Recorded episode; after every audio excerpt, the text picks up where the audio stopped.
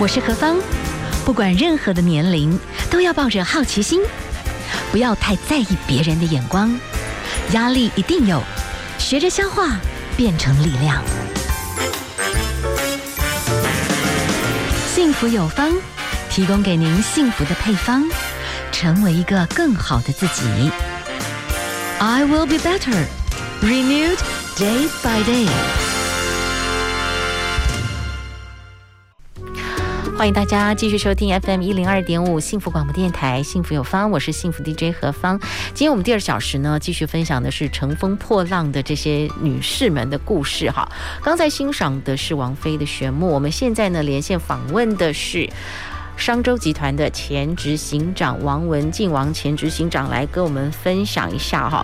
王执行长您好，呃，何芳好，各位听众朋友大家。呃，下午好，晚安。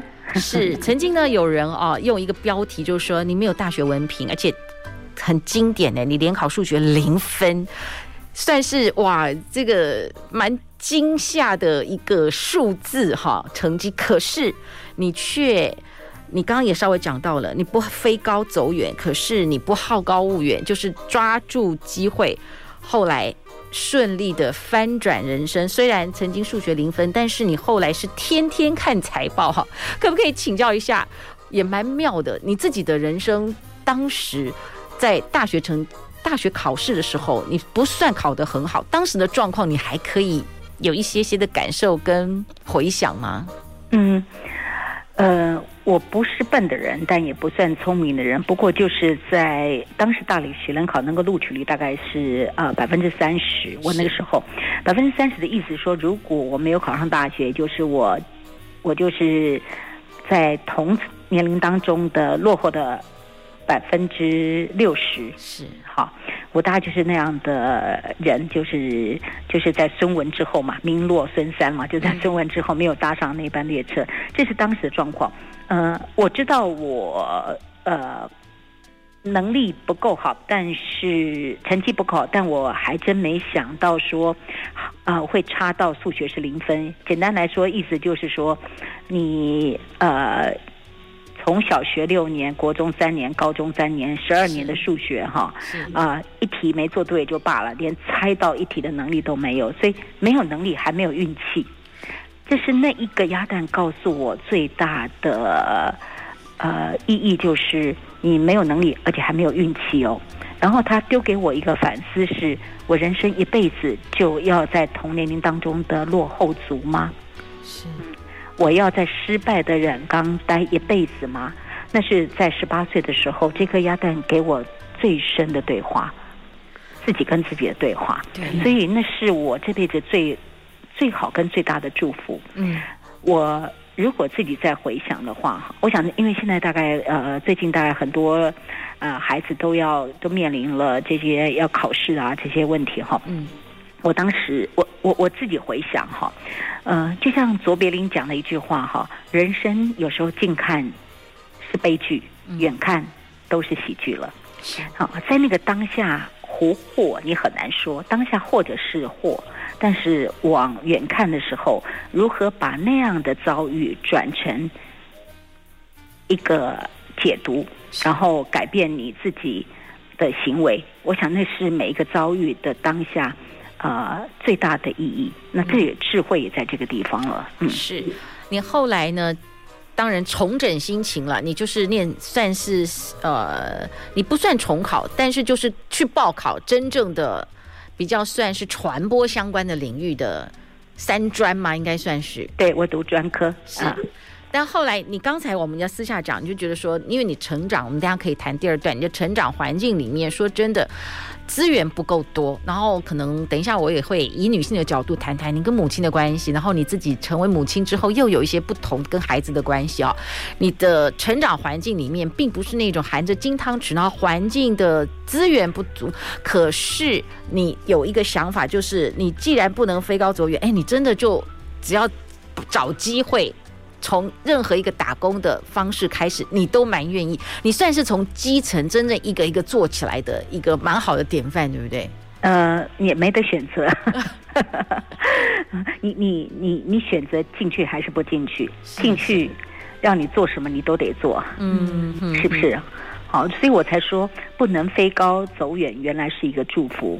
呃，因为不能飞高走走远哈，所以我在一呃毕业之后，好毕业之后的第一份呃就是主要的一份工作就是到了商业周刊。好，那在商业周刊的一开始，呃，因为。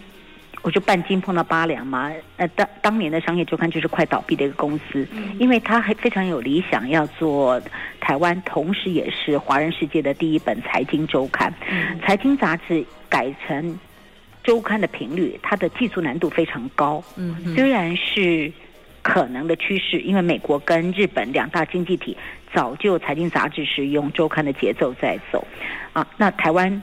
很可能也会步上，很可能，但未必，很可能会步上这样的一个步伐。但是应该要怎么操作啊？在当时，我们大概花了七年时间才找出他的呃工作节奏跟 business business model。啊，那我就是在，所以他还没找出来的时候，他就就是一直在倒闭边缘，然后就一直在跑三年半。我是看了这样的一个公司七年，好，就花了七年时间找出。怎么存在，然后再花了七年才把过去的负债，嗯，给清掉。那我很幸运的是，呃，我半斤嘛啊，碰到一个八两的公司啊，就进去了。啊、呃，很多能够飞高走远的人后来都走了。为什么走了？因为不会有人愿意在一个亏钱的公司待吧？嗯。然后很多股东也跑掉了嘛。你你都不知道他的明天到底会不会来。那明天就算来的是你吗？好，所以呃。稍微有能力的人大概都走了，我不是不想走，是我我飞不了，我就在那里，然后在那里也不小心，就山中无老虎，猴子也当王哈。就早期在商业周刊，就是那有有能力人就一直流动率非常高，所以你后来就变成说，你要一直训练被你的任务就一直要写封面故事嘛。嗯，我的任务就一直要写封面故事，因为记者都跑掉了，跑掉之后你要不要写？啊，你不写不那谁写？可是那个时候，封面故事一旦没有写好，就有可能真的又让公司倒闭。你不觉得压力很大吗？不会，不会，不会，哪哪有那么严重？好好好，就是没写好，就是卖不好嘛。啊，本来就是卖不好，就是卖不好，他才会跑三点半嘛。所以你自己在这部分的心情素质，其实你算是还蛮不错。你现在回想起来，哎，我讲的是事实啊。啊，好好，我讲的是事实，就是说你不会因为一期卖不好，然后你怎么样？因为所有要承担最大的压力人，当然就是老板嘛。嗯，不管是总编辑，或者不管是当时总编辑，或是或是公司的 CEO，是他们要承担最大的责任。你要做的就是你要不要领这份薪水？好，要。那现在有一个工作任务缺了，你接不接？一本我好可能。那个一个礼拜写封面大概一万多字嘛，哈、嗯，嗯、现在大家都写个一千字的哇哇叫。那我们当年就是，好，常常就是被训练，就是一写一个封面故事就是上万字，是好这样的被训练。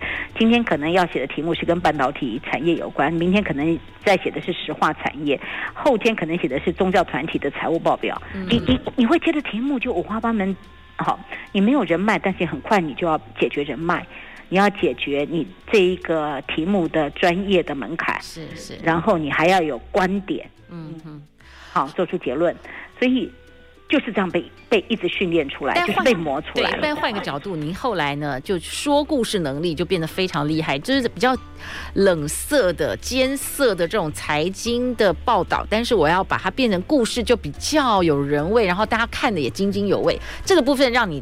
磨练出了说故事的一个窍门哈，好，我们等下休息一下好不好？待、会儿呢，再请您跟我们来分享一下你自己后来的采访。哇，您也很多很不凡的经验啦。好，我们等一下呢，就请教一下。哇，你曾经真的二十四小时就飞到美国去，好去采访很多棒的 CEO，这些很很很有趣的故事，请来跟我们分享一下。当然，你很很多的不同的身份。那如果说我们人生到一个橘色世代，有时候来看看回溯自己的人生哈。好，我们等一下以不同的。角度，我们来请教一下我们的王文静小姐，你自己的丰富的人生经验的一些故事啊。我们先休息一下哦，待会儿回来。好哦，今天呢，FM 一零二点五幸福广播电台幸福有方啊，何方呢？我们访问到的贵宾来跟我们提出这个幸福配方哈，是王文静女士，我也是我们的商周集团的前执行长哦。那我们这样听下来哦，其实，在海峡段有一些年轻朋友，我曾经听说，哎，他们有一种风格，就是一直跳槽，一直跳槽哈，越跳他们就觉得哎越能够加薪，这是他们的风格。可是说实在的，我这样听到了我们的我们的执行长哈，在您的成长。环境里面，其实一开始学历并不是拿出来是什么什么呃知名大学的哈、啊，某些什么财经硕士什么的。可是你是掌管台湾现在蛮厉害的财经相关集团的这个整个的执行长哈，然后采访到了非常多的这些 CEO 哈，那真的那种采访，你也必须要有某种专业。可是你有时候是很客气吗？你是不三心二意，你就是很。决心也，你说没得选择，所以就磨磨磨出说故事的能力，磨出很多观点。你觉得跳槽这件事情，跟你自己当时是不跳槽这个方式，对你来讲，你不跳槽对你有什么样子的一个体会？呃呃，何方回答你问题之前，我先先呃说明一下，我现在已经不是商业周刊。是是是，我知道我知道我知道。我现在的呃公司叫做品味私塾，我是品味私塾的执行长。是是是。我想呃，人生过去了就翻页了，所以我的对我来讲，不管苦或是喜或乐，昨天的东西都是过去，留不住欢乐，也留不住苦涩。是。好，除非你愿意带着它继续往前走，所以呃。过去都是过去的东西，我现在做的比较是文化事业。其实现在做的事情比过去更挑战。嗯嗯，嗯。那对我来讲，永远是在攀登高山的，永远有难。好，但是每个阶段就是呃，因为我的最底层的东西，我是一个很好奇的人。是。好奇让我不会太恐惧，也不懂得。也不懂得什么叫恐惧，嗯，因为你就是很好奇河的对岸是有什么样的风景，所以我从来的不管是呃考试，或者是后来的工作，从来都不是到一个非常棒的公司，我从来也不是说因为有很好的文凭，是我都是在一个并不好的状况之下，就是在荒芜当中，嗯，然后去呃看看，就好奇嘛，就这。呃，丢下来的是一前面眼前是一个荒芜路，我就在那个荒芜路试着去走出一个新的新的可能性。所以人生大概关关难过关关过。哦，老天呃，前面一条河，我们就我们就搭桥过河嘛。嗯。前面一座山，那我们就绕路或者是穿山过去啊。对。那那人生哪有没河没山的时候？嗯。所以都是都是挑战。所以这个是我的人生。像过去你刚刚的这个问题，就是我过去以前的公司，好，他他一直处在那个财务不稳定的状况之下，所以人是一个不稳定的情况。嗯，在那不稳定的状况，我没有的选择。我我我我我我如果有机会去别的地方，我也不会留在那个地方。好，但是我就没有地方，那反而是一个很好的祝福。那个很好的祝福就是磨练了我写封面故事的能力。但你知道，那个封面故事写作的能力，它训练了。后来我才看到，这是一个很有趣的理论，叫多元智能，就是一个人很重要的能力，其中一个是解决问题的能力。那每一个封面故事丢出来，它都是一个。崭新的挑战，那个 project 就是一个挑战。你能，你你能不能在很快时间找到人脉，很快时间去了解那个专业知识，很快的时间对那个事情是有看法的，比报纸有看法。对，所以它就是一个思考，锻炼你的思考力，锻炼你解决问题的能力。在当时我并不知道这样，我我实在记不得在当时那个状况，我应该是全台湾。我想应该还没有人破我的记录，就是写过最多财经报道的封面故事的人，啊，然后改过最多封面故事的人，因为我我做了很多年的记者，财经记者。啊，然后在那时候，因为就是，呃，公司人手不够，所以我写的数量必须很多，就一直被接任务。然后因为做了十年的财经周刊的总编辑，你看十年的意思就是一一年五十二个礼拜嘛，一年五十二个礼拜。换换句话说，我就写，我就管了改了五百个封面故事，各式各类的封面故事都在手上经手。所以对于一个题材该怎么处理。它就是被，就是被训练出来的，不是我选择，但是就是碰到了，碰到就去，就去接受，然后就去看怎么解决，然后慢慢慢慢，对于复杂跟困难的事情，就把它当。虽然我数学零分哈，但我逻辑还不错，就把它当成一个要挑战的一个 project，就是用逻辑方式去思考，我可以怎么样去解决，我怎么样可以过河去看到河岸的那个风景。是，所以呢，也因为这样，你真的觉得说故事是一个，你你刚刚讲到的多元智能，其实现代人需要。他知道要怎么去用说故事的方式，让人去看明白一些事情。我们等下休息一下好不好？可以请来跟我们谈一谈你自己后来真正的就是曾经开课针对这个部分，你可不可以简单的综合一下，谈到你观察到的现代人到底需要怎么样来说一个好故事，需要有一些什么样子的学习跟打破，好不好？好，今天在我们节目当中哦，我们访问到的乘风破浪的姐姐，其实我觉得在人生的过程，有时候啊，这个公司或者是职场里面有一些部分，当你愿意去承接更多的一些。可挑战突破的空间，你也会同时成为自己的祝福哈。我们呢，今天呢连线访问的是我们的商周集团的前执行长，现在呢是品味私塾的执行长。等一下，我们来请教一下不同的时期，现在看到的台湾社会的一些变化的需求啊。好，我们先继续来请教一下我们的呃王文静王执行长，请教一下哈，在您呢真的写了这样子。或者是改了那么多的这些企业人，他们的从财报，但是你要变成说故事，你看到说故事其实可以运用在很多层面，所以呢，后来你也针对这个主题接受到好多的演讲，甚至到需求太高就开课，分享一下你的观察跟整个过程，好不好？好，呃，最早就是有一个大型企业，大概营收超过一千亿的一个龙头企业，他找我去演讲，因为他们帮他们的高阶主管做这样的一个演讲的沟通训练，讲故事，因为他们他们常常必须去做对外沟通，但是却硬邦邦的，因为那个产业比较硬。然后从这样的需求之后，我就开始在看国外的资料，然后从看国外资料，我才发现这个需求在。呃，国外已经有这个商学院已经在教未来的 CEO 怎么说故事了，是就是说故事已经变成 CEO 的课程了，嗯、这是第一。然后我又看到说，国外的上市公司已经有上市公司教，就是上市公司他在他在读商学院的时候来不及学哈，这些上市公司的高阶主管，公司竟然请导演进去这些上市公司教他们说故事。然后我就看到说，哎，那更有趣的是，全世界哈最有钱的女人之一哈。就是那个《哈利波特》的作者，好，J.K. 罗琳，J.K. 罗琳的财富透过说故事，他的财富是比英国女王还要高的。嗯、也就是说，不管从财富，不管从企业的需求，不管是从商学院的课程设计，我们看到了这样的一个趋势。那我就反过来看自己，就是演讲完了之后，事情有没有发生？嗯，然后呃，后来我就发现说，有这个需求，是不是应该把它从演讲发展成工作坊？因为呃，说故事这个道理讲完的时候，他因因为后来我就我就发展出说故事的很重要的黄金三咒语嘛，哈，就是心、剪刀、锄头。心就是一个感受力，剪刀就是去杂枝杂叶，锄头就是要有观点。好，这个讲完了之后，你要怎么去？在你的工作跟生活上的运用，那这东西是是真的是需要实物的练习，所以我就就呃之前就是除了帮呃有企业找我去帮他们做训练之外，同时那个联合报就说，哎，那你可不可以把它变成是一个课程？其实这个同时有不止一个机构找我说，能不能把它变成一个呃对企业领袖做的一个公开的一个呃工作坊，也就是这样的一个。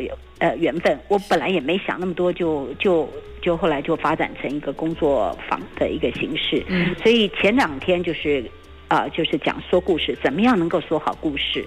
然后第三天就讲说，成为一个有故事的人。人生嘛，哈，你说故事，说了半天之后，自己本身如果都没有故事，那那个人生还是是苍白的。嗯嗯，所以其实后来，你觉得你后来。接触到很多的朋友啊，你会发觉说，哎，每一个人其实应该都有很多故事，但是不见得知道怎么说，好说的生动，呃、是不是？很多人都会，很多人都会问我说，说故事不是是天分吗？嗯，好，说故事，第一个，说故事是不是天分吗？他可以学吗？好，嗯、那当然可以啊。大家现在看我现在讲话口若悬河，可以不打稿，然后。呃，四次站上小巨蛋一万个人的这个国际论坛的场合去做开场，都以为说我的口才是很好的，不，真的不啊！我我我跟大家报告，我是爬着过来的。我第一次上广播节目是景广的那个《今夜之歌》，方迪的《今夜之歌》，我都到现在都还很记得。我那所以很紧张的那一次就是就是那个，对我我我紧张到姐姐姐姐姐姐姐爸爸不要说说故事了，我连把。一个问题问出来，我回答那个问题都是结结巴巴的。是那个结结巴巴，让我在那个一个小时的广播节目，一个问题完了之后，主持人不敢再问我第二个问题了，是就他一个人 solo 跟问，就是就是到底了。所以等于是第一次。没关系，每一个人第一次都是很惊悚的，而且当时尽管方迪方姐的节目呢真的很大，所以那个现场灯打下来应该吓坏了吧？我我我到现在都还记得那一个 那一个那个惊恐，那一个自己的没有办法控制自己嘴巴跟舌头的那一个状态，到现在都还是还蛮深刻。尽管经过那么多年了，我实在一直很想有机会再碰到方迪的时候，跟他讲说：“哦，当年这个这个惊悚的这一幕，改变了我一生，就是一样嘛，就像我当年数学考零分一样，我要不要一辈子就是一个数学零分的人，走到人生的终点？同样的，我要不要一辈子就结结巴巴讲话到人生的终点？所以每一个失败，其实都给我们很好的一个。”呃，际遇让你要往左走，往右走嘛？你要不要试？好，那试可能第一次跨不过去，哪有那么容易一次就跨得过去？就是革命都要搞个十次，所以你就不怕丢脸嘛？反正其实最大的心魔是什么？哈，自己失败了，然后全世界只有你记得，所有的观众都不记得，所有的听众也都不记得，但你抱着那个失败过一辈子，我就说。第一个，方迪一定不记得当年访过一个结结巴巴的人。第二，更不要说他的观众、听众也都不记得。嗯嗯嗯。所以，但是那个不记得的事情，可能对于有些人来讲，他会抱着那个羞辱一辈子。嗯。好，我没有，我基本上是就都忘了。我好的也不记得我，我不好的也不记得，因为我基本上是一条鱼，只有七秒钟的记性。好的不好的我都记不得。这样也很好，就比较不会有太多的缠累挂在身上，就是什么任何标签都不会对你有太多的影响，你就是勇往直前，所以这也是一个很好的学习。我们等下休息一下，好不好啊？好，那你本身的这个韧性，我们这样听下来应该是吸收到，但这里您的所有的失败。对比后面，哎，其实就是一个很很美的成功，哎，综合起来就比永远都一直很碎碎，感觉很好听的多。所以你觉得很多成功，你采访过这么多 CEO，他们都是有很多不同的高低起伏的故事。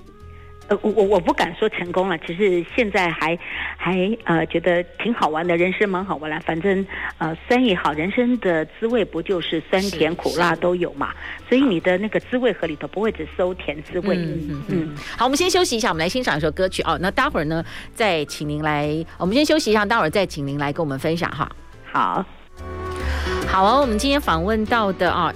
依旧是执行长啊，那是前商周集团的执行长，现任的品味私塾的执行长王文静王姐来。王文静王姐曾经采访过非常非常多的 CEO，包括希拉蕊或 Google 的执行长哈施密特，或者是前极总裁哈杰克威尔许等等非常多的政界领袖哈。那这当中有非常多的过程哦。好，那经历过这么多年财经相关，而且说真的，你都已经采访这这么顶流的这些 CEO，在财经界打滚许久，可是你的人生诶有一个很大的转变哈。品味私塾，这是一种不一样的职场氛围。我觉得连气氛、连角色，然后连呈现的状况，我觉得是不一样。你可以谈一谈你你的人生怎么会有这样的转折？是这样，因为我过去呃误打误撞就进入追求成功的领域，所以呃周刊嘛，财经周刊就是告诉你怎么成功，啊，告诉你怎么更有钱。然后呃这样的呃久了之后，我。我自己问我自己哈，我最深喜欢东西是什么？然后我也看到了台湾人富裕了之后，啊，应该不会人生那么单一的价值，只在追求成功跟财富。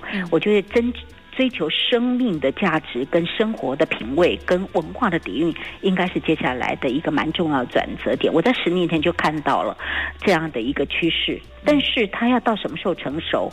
我这两年我就开始做这件事情，也就是说，啊，我还是做传播的事情，但是主题已经不是追求成功，而是追求人生的精彩。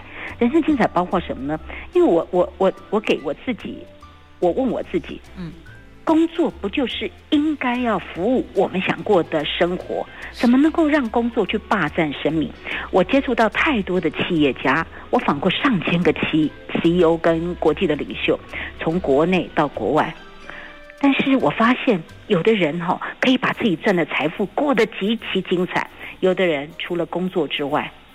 离开工作之后，他是很苍白的。嗯，那我就说，那为什么会这样呢？一切都要等到退休后才开始吗？还是本来这就应该在我们的生活当中？所以我就从这个开始。那因为这两年刚好，就以前我走了全世界大概七十个国家、五大洲、十条河。我自己本来就很喜欢旅行。那回来之后这两年，这两年，因为我以前我经常跑欧洲。然后接触他们的大河文明，那因缘际会的回到台湾之后，去串联到那，我发现我自己竟然是这块土地的陌生人，嗯，然后我就在想，为什么会这样呢？然后我就开始这两年的作品，这作品哦。除了用文字写，我也用影音呈现，同时也把它策展成一趟旅行。所以去年我就用呃，我就呃推出了品味私塾的四季篇，就是用不同的季节来看台湾，然后同时也穿越时空。那这个就是台湾有四季的，那我们用什么角度来看台湾的深刻？台湾没有世界遗产，但台湾。台语叫亲恩呐，你耐心坐在那边看它的时候，它是深的，它是有厚度的，它有四百年，将近四百历史，是北美比美国历史都还要久。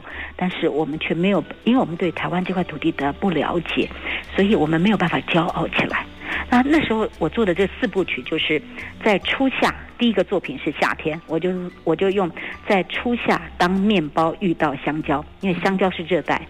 所以我就当时就我跟呃呃世界冠军面包冠军吴宝春，还有花艺大师林宗勇，我们一起用四天的这个旅行跟课程来去做啊下部曲面包跟香蕉的相遇，嗯，这是下部曲。第二个作品就是做东部曲，就是一座千年古岛的世界四大奇景。大家都不知道说，金门不是只有战地，金门的冬天特别的有个性。它可以拥有世界上都啊、呃、都很难见的四大冬景，都就是在啊、呃、它的冬天，包括鸬鹚非常壮观的鸬鹚，在那个时候会过境，包括高高粱好进入了尾声，包括了洋楼，金门的洋楼哈，所以还有包括了它非常壮观的石刻田，好，这个大概啊金门基本上已经从唐朝就有历史了，所以它不只是。本岛的四百年历史，它是有一千年的历史。嗯，那我们对于金门的了解就是战地，好可惜哦。打的那个金门的洋楼文化之精彩哦，真的是会让人感动的。哈，好，我们现在欣赏歌曲，待会儿呢再请教一下，就是你们的春夏秋冬。哇，我这。第一次听到金门还有这一段的过程哈，就非常非常的惊讶。好，我们现在欣赏歌曲啊，就是孙耀威的《爱火》。待会儿呢，继续请您来跟我们分享一下您现在所看到的。哎，我们来认识不一样的台湾啊！休息一下。哇，这样听下来，人生真的，你如果愿意好好的，真的去好好的观察哈，真的会有很多可以开发，然后你找到价值。我们今天访问到的是王文静执行长，现在呢是走向。一种对于台湾土地或者是人文相关的更深入的一些探索哈，而且邀请朋友们一起来参加。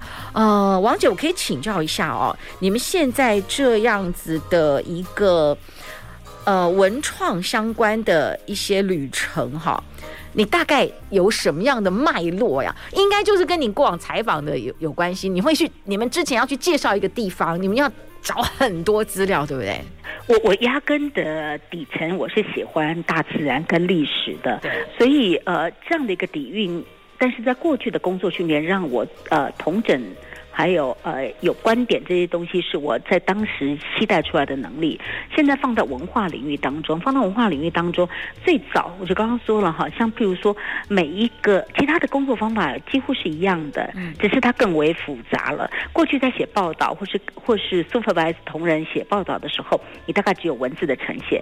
现在在做文化策展旅行的时候，你你你一样是要阅读很多的资料，所以很多的题，我大概每一个。每一个 project 大概要花到半年到一年的时间去做阅读，好，那这个阅读当中有很多都是呃，就是绝版的老书，那再来就是实地去踩线，所以就跟以前一样，你可能访一百个人，最后只有二十个人，嗯，因为其他八十个是垃圾嘛，踩线也是一样，就是像人有的地方。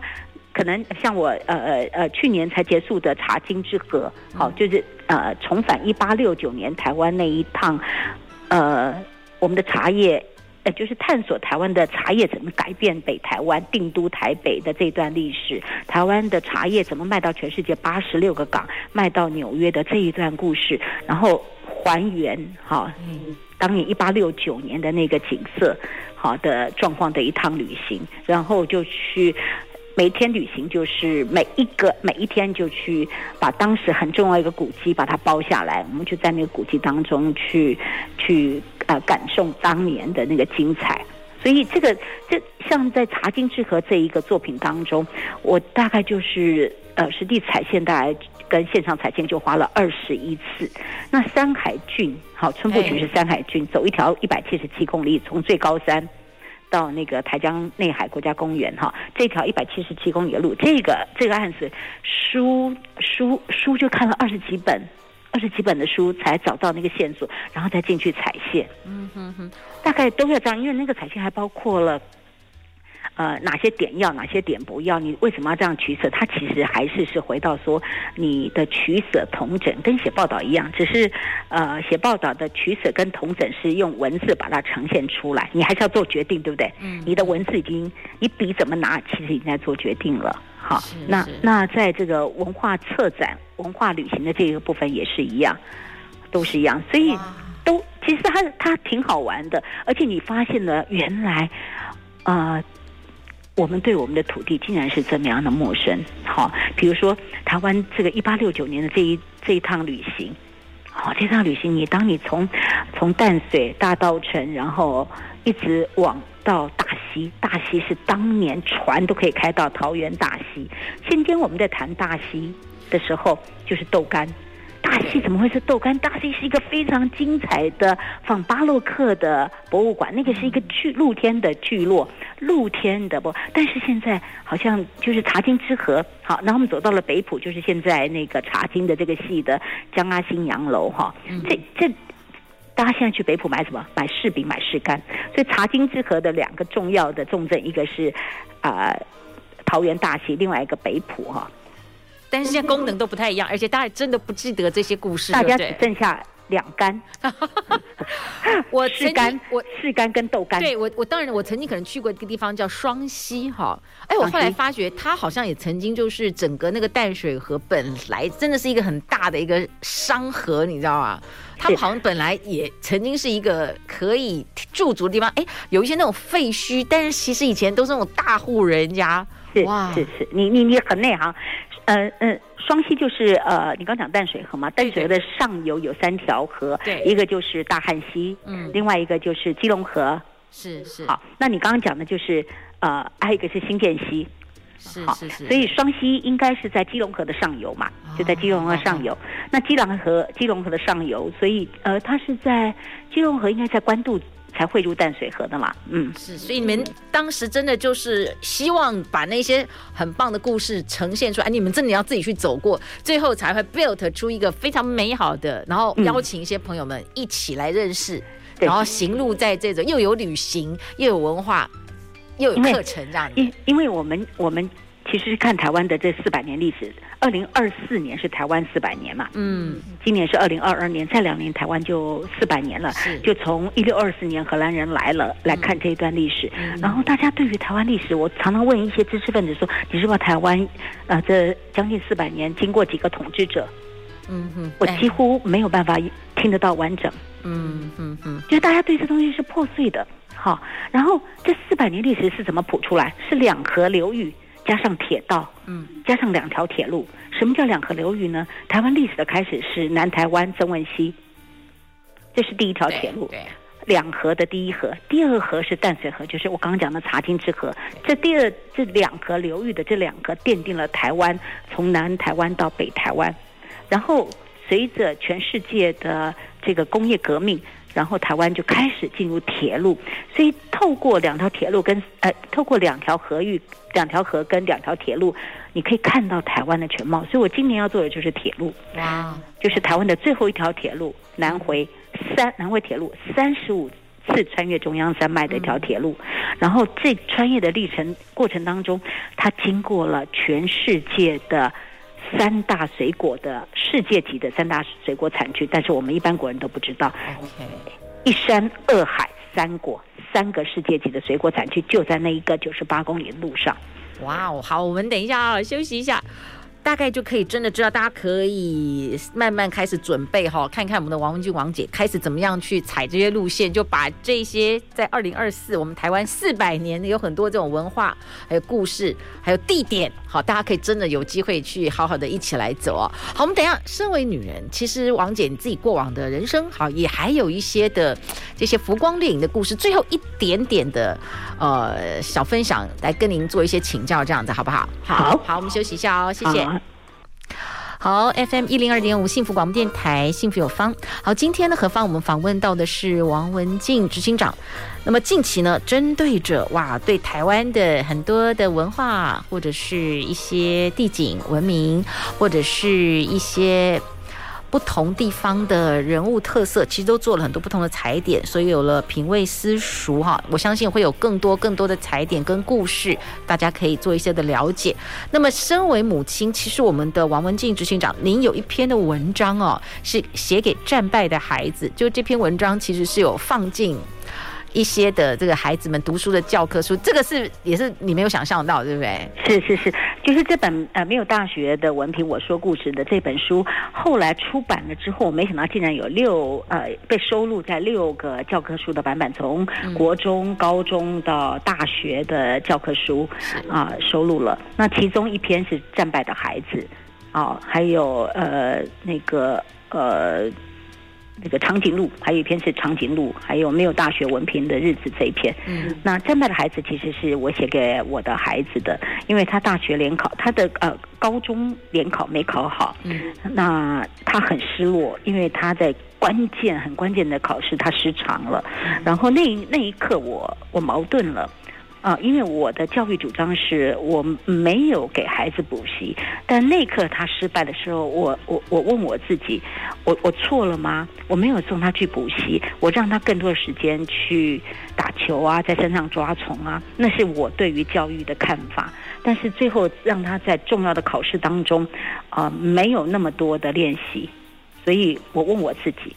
后来我自己沉淀出来，我发现，因为我我的工作就是在接触成功的人，嗯，我我问我自己，我是错了吗？后来我我沉淀了，因为我也虚荣，我就是一个很虚荣的母亲。我当然也希望我的孩子是建中、台大、哈佛，我当然希望，当我的孩子在重要的考试失败的时候，我却能帮他，却没有帮他。比如说补习这件事情。嗯我也问我自己是对还是错，但是我后来安静下来，我看我自己也在用人，我理解到补习能帮一时，不能帮一辈子。我希望他自己自律，如果他靠着自己的自律能够把考试考好，那就是他一辈子可期待能力。如果他现在没有办法自律，要靠补习，也就是他外界的力量让他能考上，那终究他不会走长久的。然后我，我，我，我。这是我当时的想法。那后来后来证明了，这样他没有办法能够有好的成绩的时候，我就想想我自己当年也是这样，我就数学零分了。所以就就其实也是挺好的祝福，不是吗？他在十几岁的时候就失败了，让他理解到人生失败是必然，成功是偶然。所以我们该为他庆祝，这是你人生的第一次战役，你失败了，让你尝到。挫败的滋味，让你不会认为成功是理所当然。所以你觉得我们有听众很多的妈妈们，你会觉得跟孩子的关系那个帮助，你比较好的量度在哪里？嗯，我觉得太多妈妈都是那个直升机父母，然后有太多的就，其实所有的跌倒失败都看得到了，所以你不会太离谱。我记得以前我有一个家在装潢的时候，然后那个有一面墙，它是刻意做的是用石头来来做的，结果啊、施工到一半的时候，我公公就跳进去说不行，把它抹平，跟工人说，他说这危险哦，我就说不危险不危险。坑坑巴巴不过就是擦伤而已，没问题的。嗯嗯嗯。人生你你不在你看得到的状况，让他叠叠，让他跌跤，你你一辈子要保护他到八十岁九十岁啊，这不可能嘛？对对。所以让他自己学会了怎么跟失败相处，那才会接近成功。好，我们今天哈访问到的是王文静执行长。那最后一点点问题，你觉得幸福是什么？我觉得幸福就是。啊、呃，做自己。然后我深深相信，这个世界从不缺精彩，只缺探索。所以勇敢的去探索吧，你会发现世界比你想象还要精彩的。是非常谢谢您跟我们的分享，谢谢您，谢谢，谢谢，谢谢何邦，谢谢，谢谢各位观众，各位听众。是今天最后在 Sunday Girls 的 Fresh，就是每一天都是新的。好，祝福所有的朋友们，那明天见。